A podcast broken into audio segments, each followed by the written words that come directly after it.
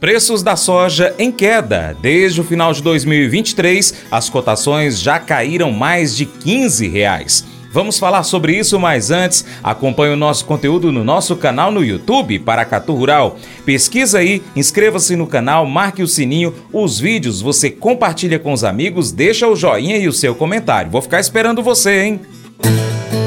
Mercado Agrícola Em queda neste início de 2024, os preços da soja voltaram aos patamares observados em 2020. Segundo pesquisadores do CPEA, esse cenário está atrelado à desvalorização externa, ao recuo nos prêmios de exportação da oleaginosa no Brasil e à menor demanda internacional, sobretudo da China.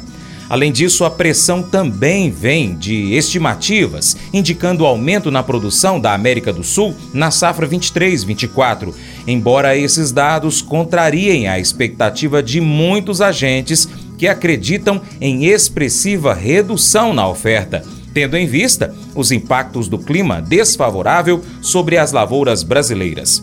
Vlamir Brandalize, da Brandalize Consulting, traz informações para gente da desvalorização nos preços da soja aqui no Brasil.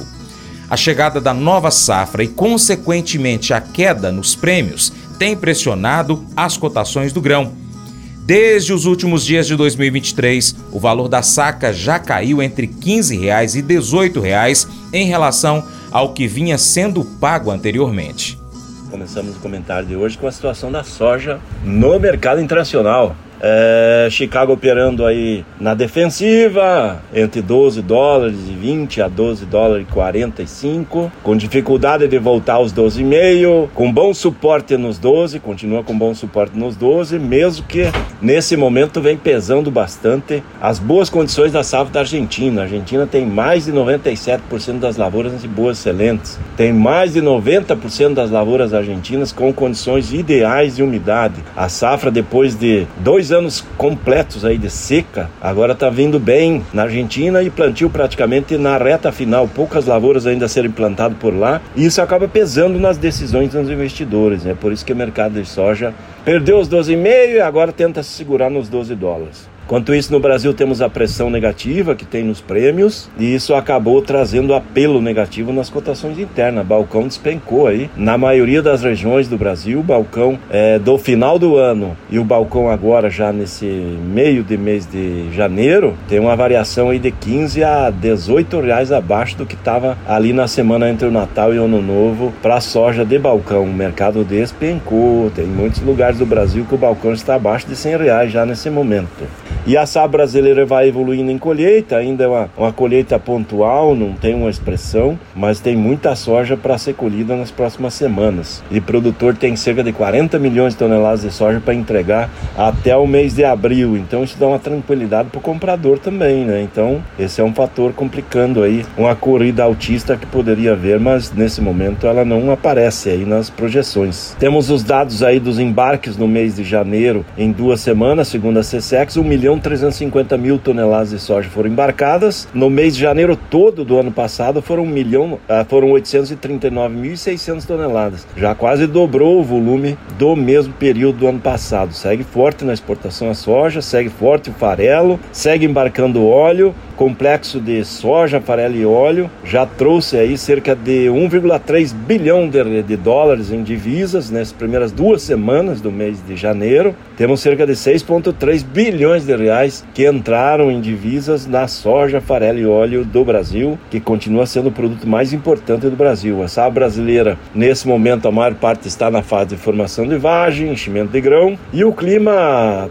tem mostrado ainda muitos locais com falta de chuvas, mas na maioria das regiões agora o clima já está com chuvas regulares, normalizado e condições de evolução aí dessas lavouras tardias dentro de uma safra que é esperada dentro do normal. Não se espera que tenhamos safras excepcionais, como tem uma ou outra sim, mas na maior parte do caso, dos casos de agora em diante, safra dentro de uma normalidade. Isso que está mostrando. As primeiras lavouras foram colhidas ou estão sendo colhidas que apresentam as, as, perdas maiores. Agora vem lavouras que têm condições melhores e produtividades aí variando agora das áreas que vem pela frente de 50 70, 80 sacas, até acima vamos ter algumas aí em algumas regiões. Continuamos vendo a safra aí com 150 milhões de toneladas. E ainda tem muita sorte da safra passada na mão do produtor a ser fixada. Há indicativos que temos aí uns 25 milhões de toneladas de soja a serem fixadas, sendo que parte disso que foi para a mão dos traders já venderam na exportação e agora o grão desapareceu e a, o produtor vai fixar quando quiser e a trade vai pagar o produtor. Mas em princípio ainda tem muita soja para ser negociada nas mãos do produtor. É esse é o mercado da soja que olha a safra do Paraguai em colheita, a safra da Argentina em boas condições evoluindo e Mercosul com safra dentro da normalidade aí, porque a safra gaúcha também segue próxima do normal nesse ano aí, depois de dois anos de seca, né? Mas eu vou dizer uma coisa pra você, viu? É, se quiser colocar propaganda sua aqui nesse programa, ó, eu vou dizer um negócio, você vai ter um resultado bom demais, senhor. É isso mesmo, é facinho, facinho, senhor. Você pode entrar em contato com os meninos ligando o telefone deles, é o 38, é o 991810123, bem fácil. É muito bom porque aí a sua empresa vai sair dentro de um programa que é ligado aí ao homem para mulher do campo. É nós que vai estar tá assistindo e também vai ver sua propaganda. É bom ou não é, só?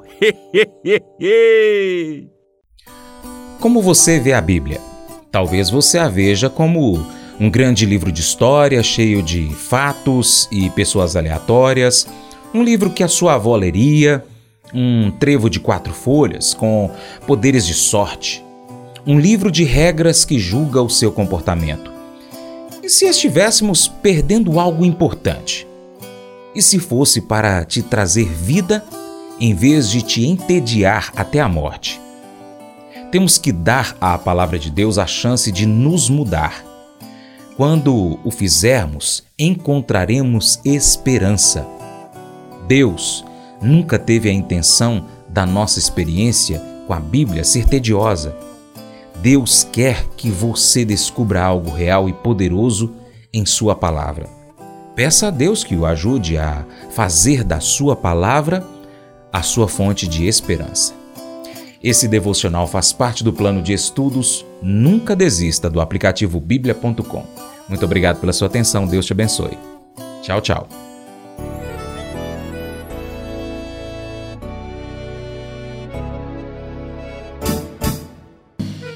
Acordo de manhã para prosear no mundo do campo, as notícias escutar. Vem com a gente em toda a região com o seu programa Paracatu Rural.